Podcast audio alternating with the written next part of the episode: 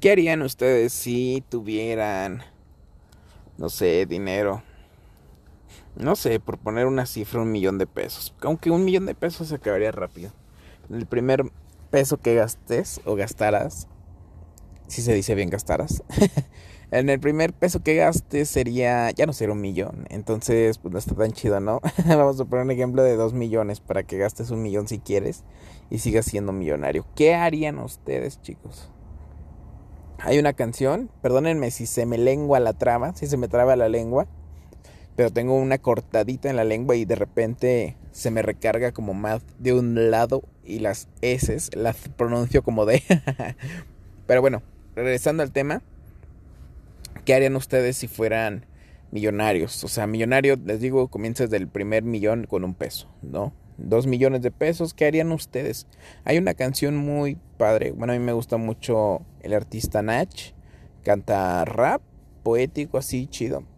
Y pues dicen una canción, pues dice, pues dicen una canción que no sé, si fuera millonario en serio sacaría a todos los homies del barrio y siempre tengo esa esa frase en la cabeza y es que sí. Bueno, pues es que pensamos muy diferente, somos somos, esperando que ustedes sean así, no sé cómo ustedes sean, clase media, baja o alta. Pero conforme vaya pasando las clases, vas cambiando mm, amor por perfeccionismo, por frialdad, no sé cómo explicarlo. Perdón. Y es que la clase baja, la clase media, es muy amorosa, muy cariñosa, muy, muy cálida así muy, muy noble. Y es que no hay de otra que estar unidos, ¿sabes? O sea, por eso de ahí las frases de, pues no sé, si donde come uno comen dos, ¿no? Si yo tengo una hamburguesa, claro que con gusto comemos de ahí dos. O sea, los dos vamos a tener un poco de hamburguesa. Porque son muy, muy, muy unidos y muy cálidos. Y este, y hay mucho amor, mucho, mucho amor siempre viven este al día, este luchando, ganando cada día para comer literal, no el pan de cada día. Eh, y mucha gente dice, pinches ricos, no sé, o sea, ya tienen todo, no son muy fríos. Y créanme que yo conocí una chica que realmente tenía mucho dinero, su mamá era esposa, bueno, ex esposa, pero aún así le tocaba una cierta parte de dinero. Su papá de mi amiga era dueña, o era, sí era dueña, de los parking, de los, de los, ay, ¿cómo se llaman? De esta, era una empresa que prestaba los servicios a centros comerciales de estacionamiento. Entonces tenía una cantidad impresionante de dinero. O sea, era una fuente de ingresos sustentabilísima, obviamente. O sea, diario, diario, diario, donde te estacionabas. Bueno, en una plaza privada, comercial. Porque los parking son de pues del gobierno, supongo, ¿no? Pero bueno, en plazas y así, centros comerciales. Tenía dinero a, a manos llenas, su papá y su mamá y su familia. Y ella siempre así nació, en cuna de oro, por así decirlo. Siempre ha tenido dinero, nunca ha batallado echarla. Me tocó compartir secundaria con ella. Y nos hicimos muy amigos. Y bueno, a veces había... O sea, aprendí mucho de ella y ella aprendió mucho de mí. Y este, como les decía, ese, ese negocio venía de generaciones, charla, charla. Su hermana, por ejemplo, perdonen el mensaje, déjenme les pongo de una vez en silencio porque si no luego interrumpen y se oye muy feo en la transmisión. Su hermana era muy modesta, muy... Ay, mm, pues muy fresa, o sea, muy... Muy este... Ay, ¿Cómo se dirá? Para no ofender nada era muy selectiva, muy reservada, muy... Ah, sí, muy cerrada, si no era de su clase, ¿no? Y este, y ella cambiaba porque ella sí decidió estar en una escuela pública, por eso la conocí, de hecho. Y este, pero su forma de ver el mundo es completamente diferente, o sea, yo sé que la gente dice, esos güeyes nunca batallan, son bien déspotas y ¿saben por qué?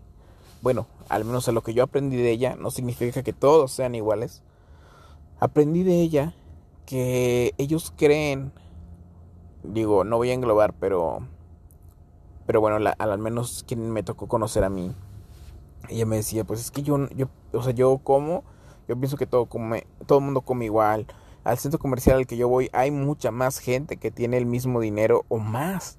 O sea, yo veo a toda la gente afuera y digo, pues estamos todos chidos, ¿no? O sea, yo estoy bien, tú estás bien. Yo tengo carro, hay millones de carros afuera, entonces digo, todos están bien, ¿no? Yo tengo un iPhone y toda la gente que conozco tiene iPhone, pues digo, todo el mundo anda ok. Y yo así de, no, claro que no. O sea, si nos vamos para acá a mi barrio, a más, y hay más barrios, más, más. Yo no soy tan barrio, pero así le digo a mi colonia. Pero hay literal barrios en el centro o más abajo que neta, o sea, le digo, ¿a poco no conoce a nadie que recoja cartón para comer? Y ella, pues no, o sea, yo pensé que todo el mundo estudiaba, todo el mundo se graduaba, todo el mundo se recibía, todo el mundo tenía su trabajo, su empresa, su bababa. Y no, la verdad es que no, yo así de, what o sea, no ves noticias, no sé qué, y no, realmente no. Aprendí mucho de su familia, ellos no votan por presidente, así como de, ah, qué bueno, qué chido que ganó Peña Nieto, qué chido que ganó este Andrés Manuel López Obrador. Este, porque realmente ellos también cambian su mundo, o sea, no les importa qué gobierno esté, porque ellos gobiernan su vida, o sea, no dejan que para ellos es un representante del país como mexicano el presidente, porque realmente ellos gobiernan su vida. Entonces no le interesa que tenga el presidente, o sea, señor presidente, mi respeto, si su puta madre, pero pues realmente no, simplemente es un símbolo, un representante porque no cambia nada.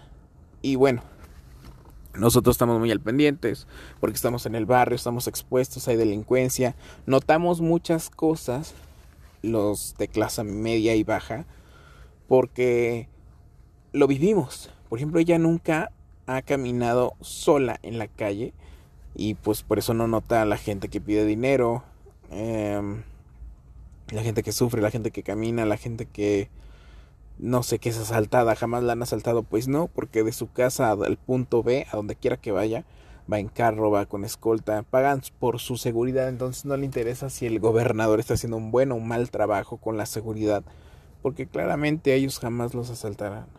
Y si los asaltan, porque saben, tampoco son tontos, ¿no? O sea, y saben que hay delincuencia, pero ellos pagan por su seguridad, entonces es muy difícil, porque no son medianamente riquillos así tantito porque hay gente rica que no tiene seguridad y está expuesta a que la asalten, no roben en tu casa, etcétera, etcétera. Se me trabó la este por una de...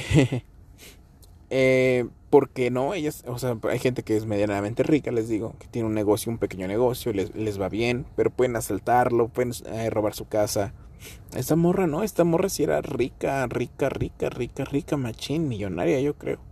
O sí, millonaria, sí, ha de tener más de un millón. Vivía en privada, o sea, jamás robarán su casa, jamás la asaltarán tal vez, si Dios quiere, ¿verdad? Y por eso, o sea, no, no ve noticias porque les digo, bueno, hay gente que sí verá noticias que es rica, obviamente. Otro tipo de noticias, de hecho, incluso, o sea, así como de, oye, ¿qué crees que esto se, no sé, se casaron, salió el nuevo, no sé qué, o sea, real, les juro, otro tipo de noticias, les importa otro tipo de cosas. O sea, jamás ven la nota como de, ah, hubo un choque, asesina a Natalie. No, es como de, eh". o sea, no, no, no sé. Ellos, por ejemplo, están muy al pendientes del dólar, de marcas de ropa, de tiendas, de eventos, de inauguraciones, de aniversarios. Les juro que así son las noticias de ellos. O a las que les ponen atención de vuelos comerciales, de no sé qué, promociones, se los juro, se los juro por mi vida.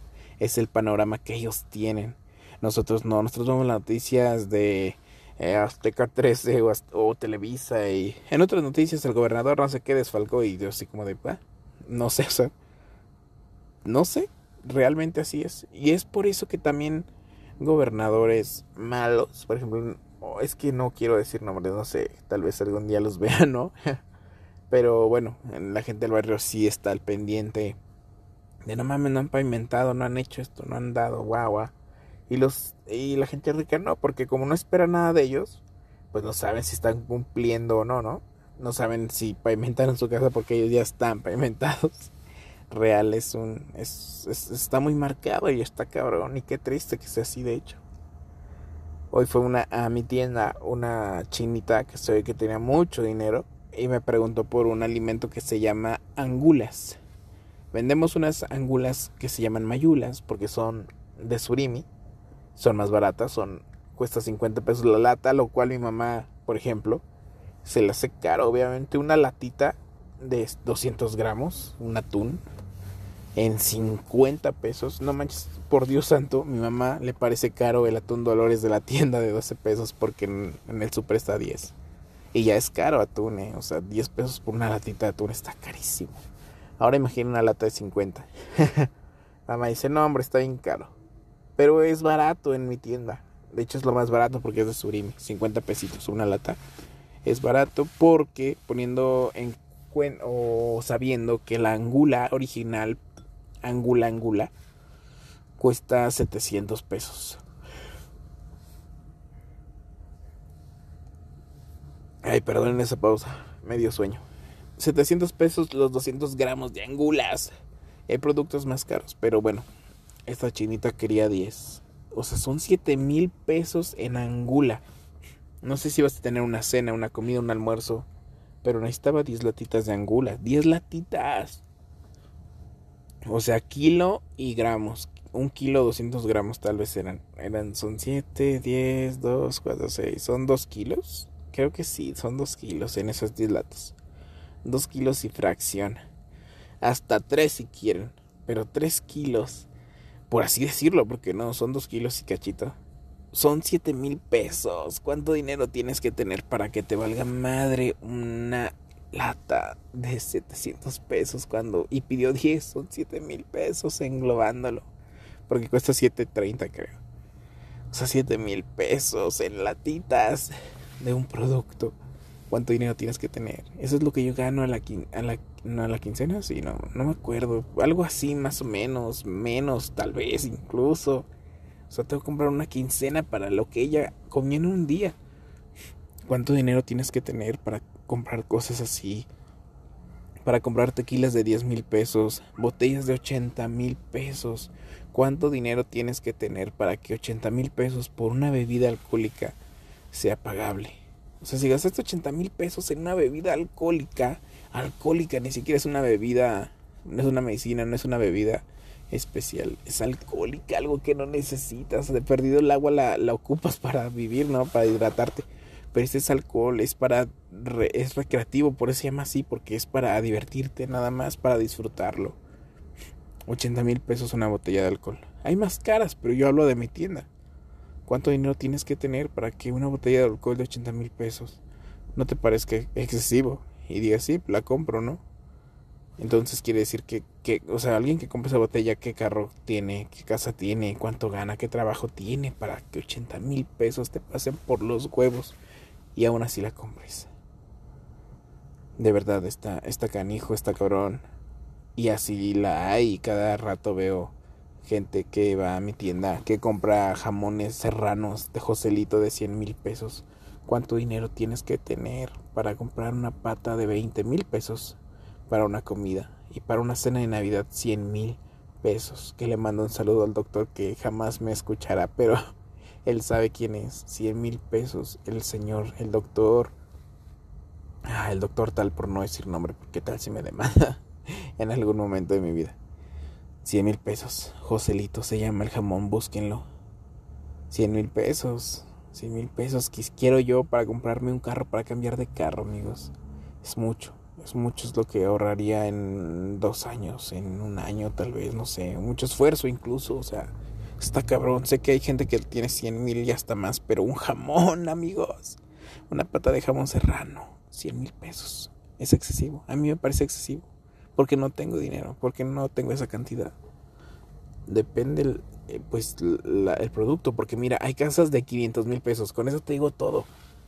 En 5 jamones serranos tienes una casa, En 5 jamones serranos, ¿qué tanto te vale madre? para que en un año puedas comprarle el equivalente a una casa alguien que pagará por 40 años un jamón serrano, amigos. O cinco jamones serranos, por así decirlo. Está muy cabrón, ¿no creen? Pero bueno, les decía qué harían ustedes. Yo, yo, yo hice mi cerveza en mi antiguo podcast, el pasado.